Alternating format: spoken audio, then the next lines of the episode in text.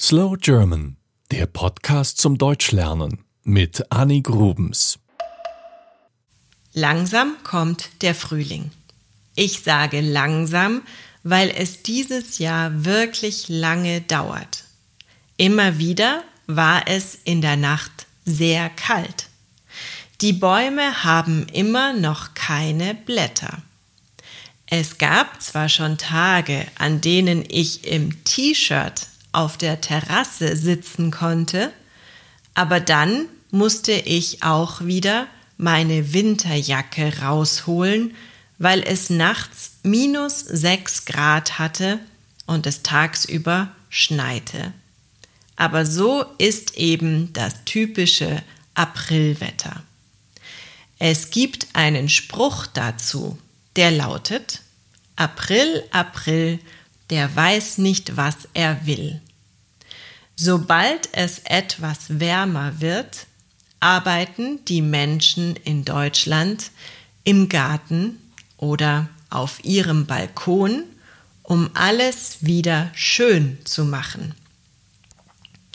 Die ersten Blumen, die sich im Frühjahr zeigen, sind Krokusse und Schneeglöckchen.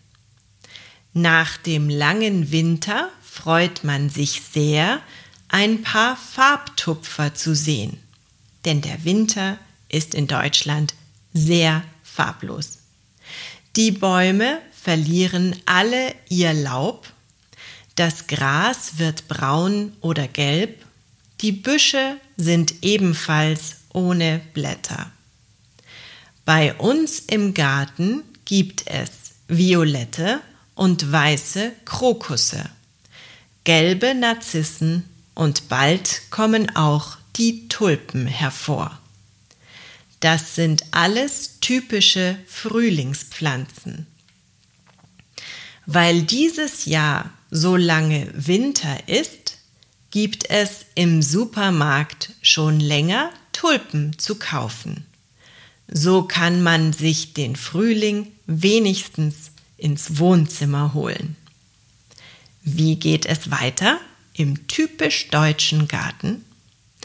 Normalerweise gibt es eine Rasenfläche, die regelmäßig gemäht werden muss.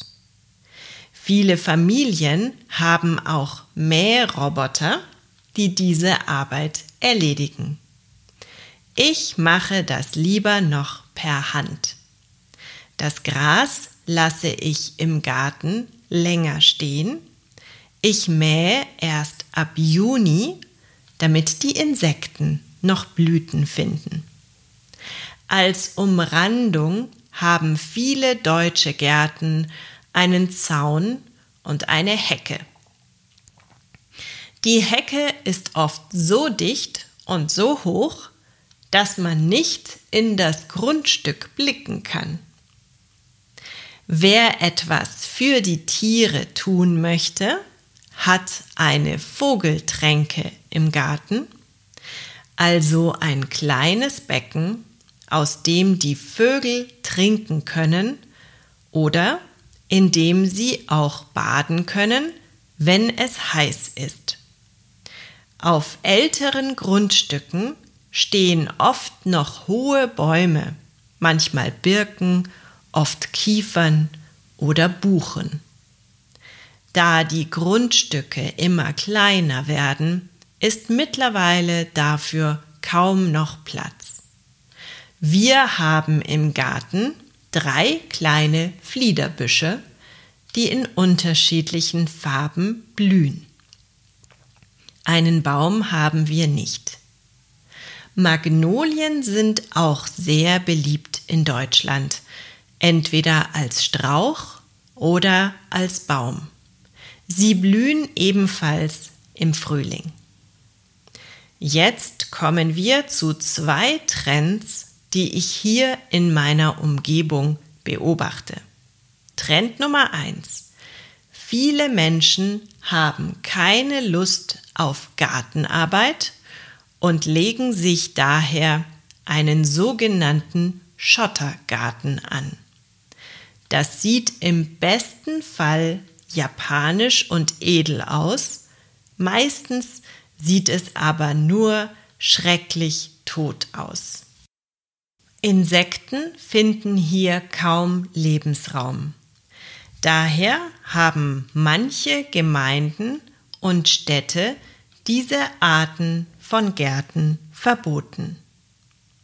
Es soll grün sein im Garten und nicht steinig.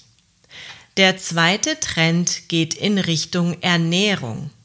Viele Menschen bauen ihr eigenes Obst und ihr eigenes Gemüse an.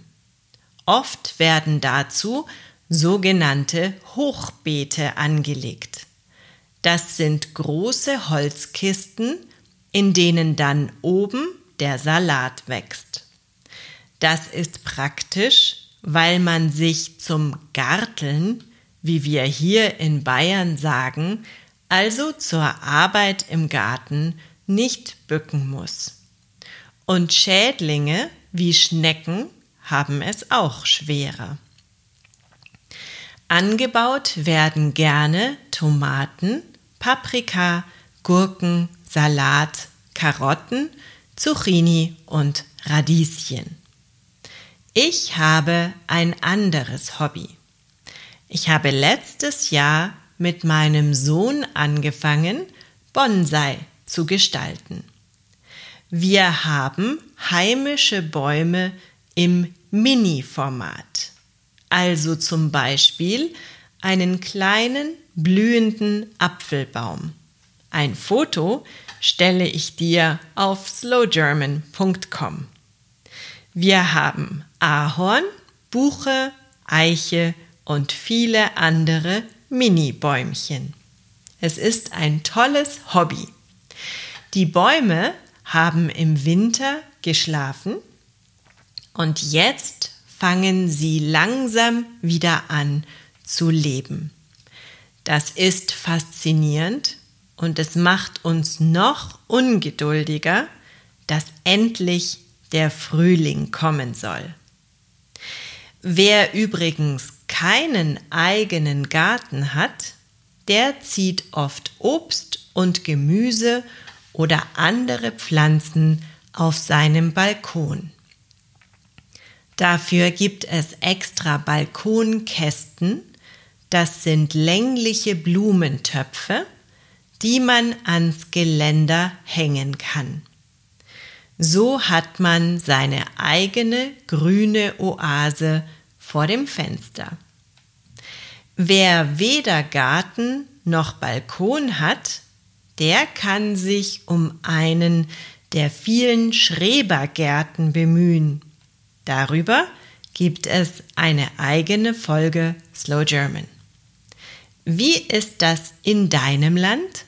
Hast du selber auch Pflanzen? Schreib mir gerne in die Kommentare.